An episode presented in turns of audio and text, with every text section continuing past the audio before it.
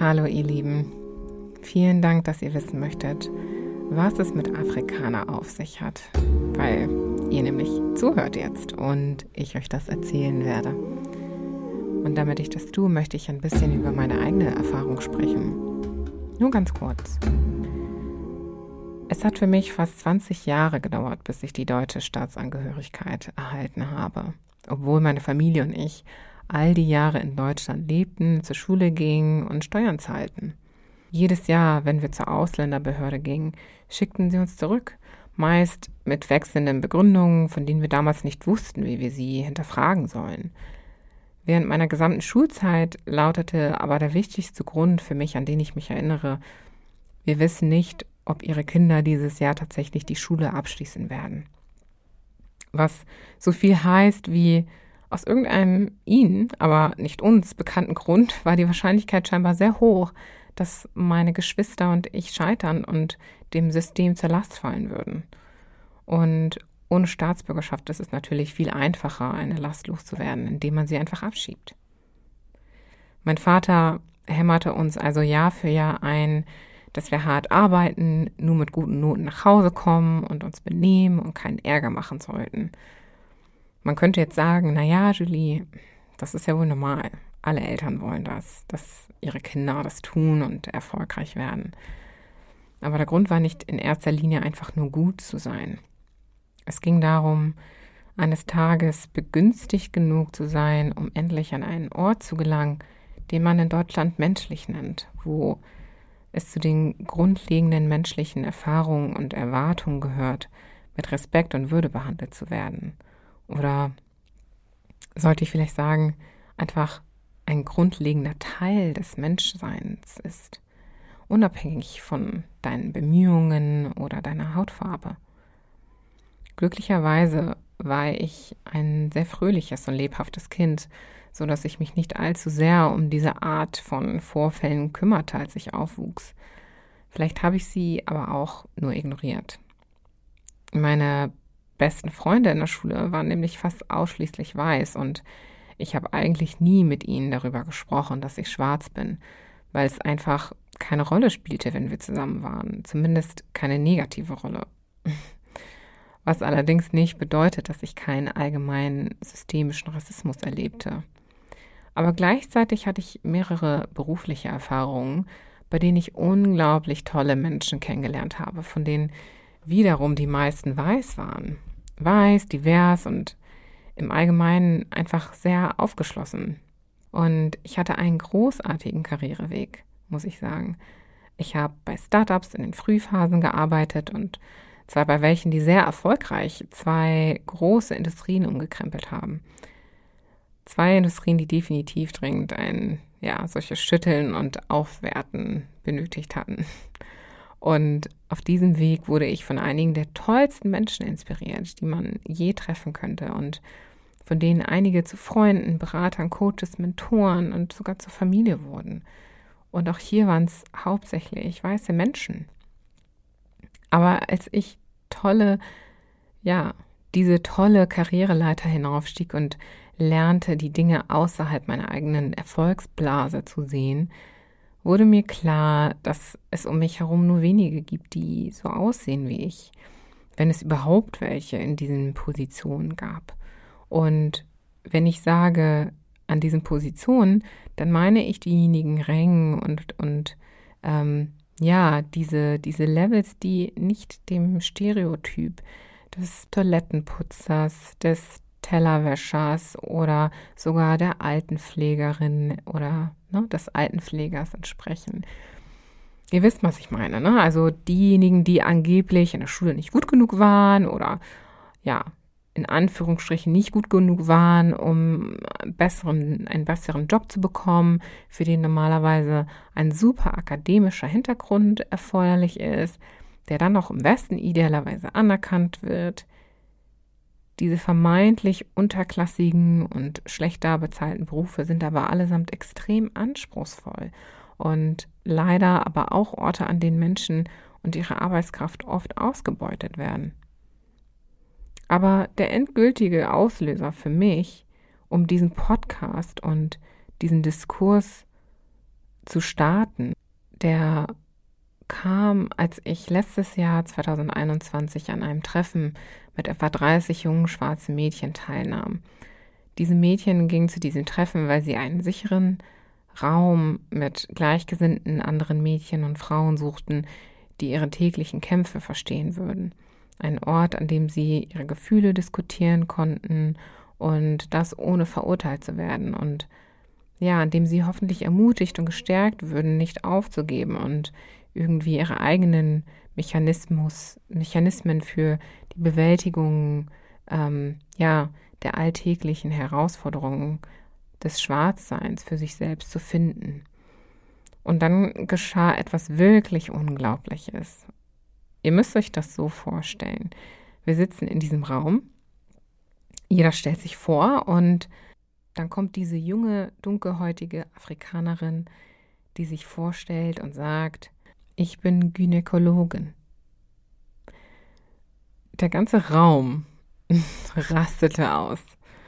Sie schrien buchstäblich. Also wirklich vor Unglauben gab es einfach eine so große, ja, perplex, einen perplexen Moment. Die meisten konnten ihren Mund nicht schließen. Und etwa eine ganze Minute lang gab es diesen Aufruhr. Und ich habe auch für mich gemerkt, dass, wow, ich habe noch nie eine schwarze Ärztin gesehen. In Deutschland. Ich konnte es nicht glauben. Und schon gar nicht, ja, eine dunkelhäutige. Ja, also wirklich dunkel, dunkel. Sehr schön dunkel. Ähm, und ich konnte auch nicht glauben, wie das auf mich wirkte, als es mir ja wirklich dämmerte. Mir wurde klar, dass die Orte, an denen ich normalerweise Afrikaner sehe, definitiv nicht diese prestigeträchtigen Sitze von Ärzten und Anwälten und Entscheidungsträgern sind. Ich war so verblüfft, dass ich an diesem Tag eine Entscheidung traf, als ich nach Hause kam. Das war der Moment, der für mich alles verändert hat und der mich veranlasst oder dazu veranlasst hat, noch mehr über meine Umgebung nachzudenken und mir bewusst zu werden, wie sie aussieht und warum.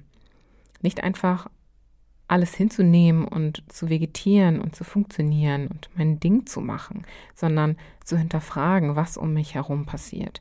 Denn das ist das, ist das wozu wir als Menschen fähig sind. Und ich denke auch, dass es das ist, was wir menschlich, was wir als menschliche Wesen tun sollten. Das, was uns abhebt vom Animalischen. Die Fähigkeit zu denken und zu hinterfragen.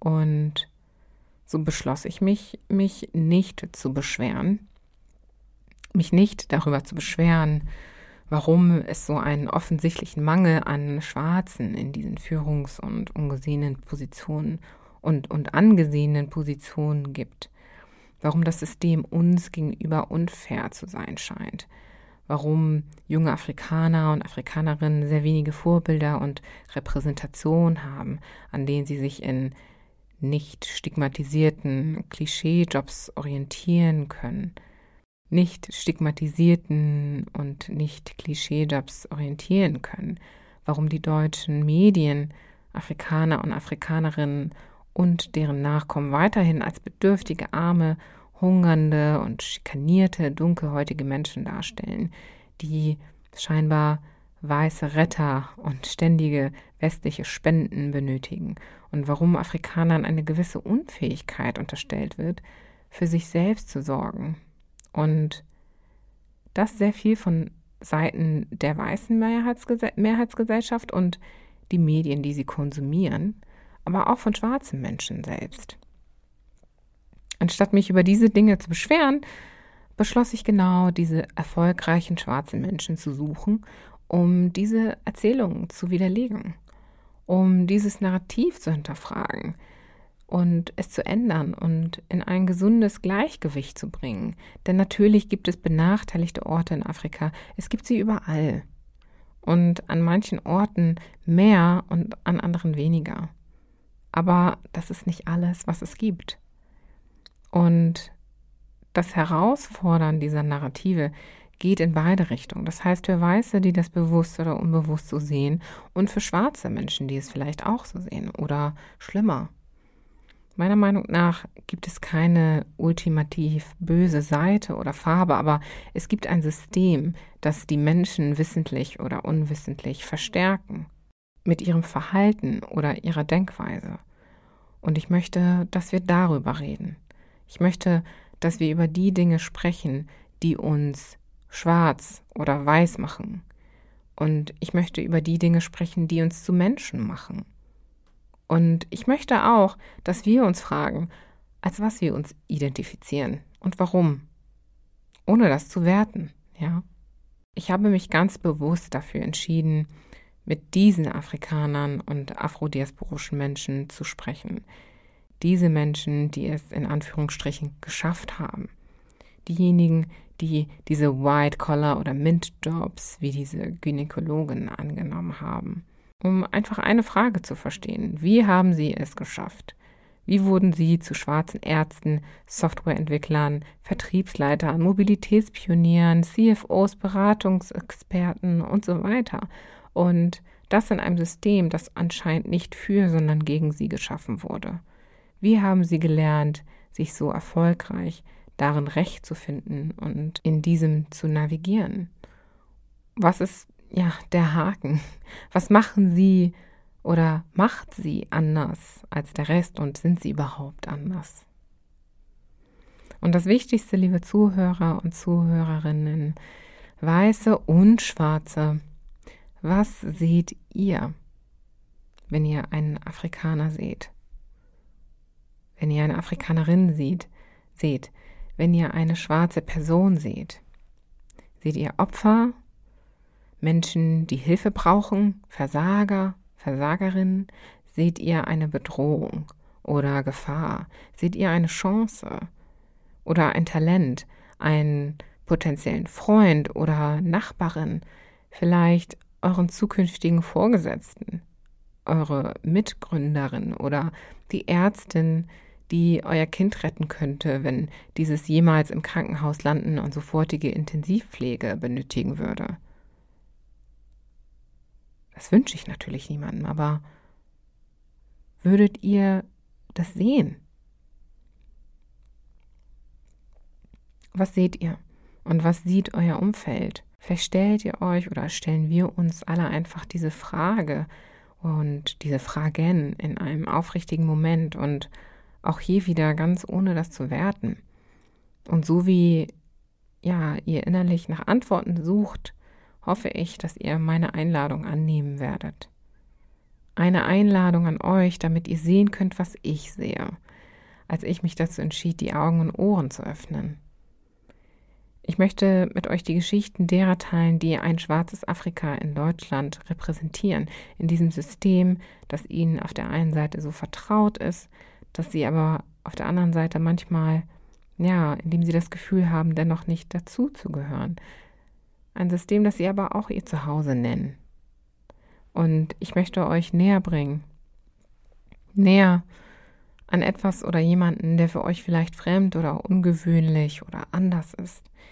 Ich möchte euch dazu einladen, euch dem Afrika zu nähern, dem ihr vielleicht unbekannt seid und das für euch unbekannt ist und mit dem ihr aber authentische Brücken und Verbindungen aufbauen könnt.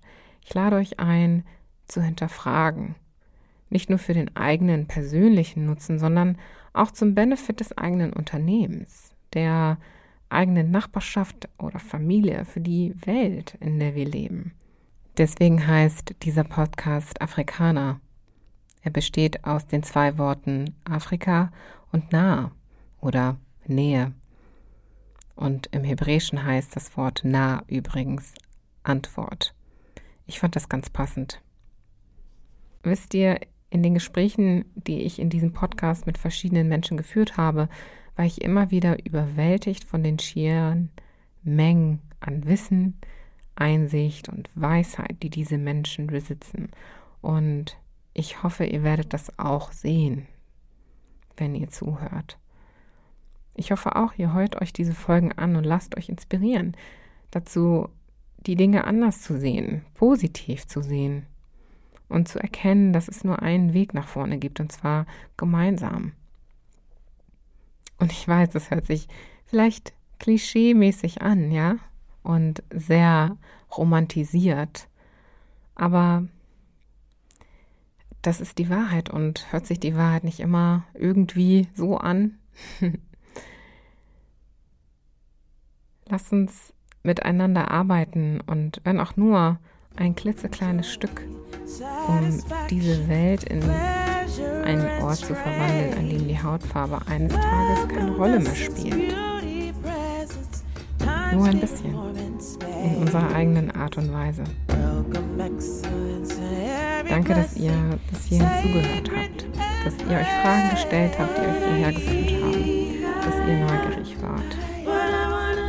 Und zu guter Letzt freue ich mich über euer Feedback. Wer mich kennt, weiß, ich liebe Feedback. Teilt es also sehr gerne mit mir. Ich verlinke nach allen Folgen die relevanten Links, die im Gespräch erwähnt werden. Und so können wir immer im Austausch bleiben. Also, bis zur nächsten Folge bei Afrikaner.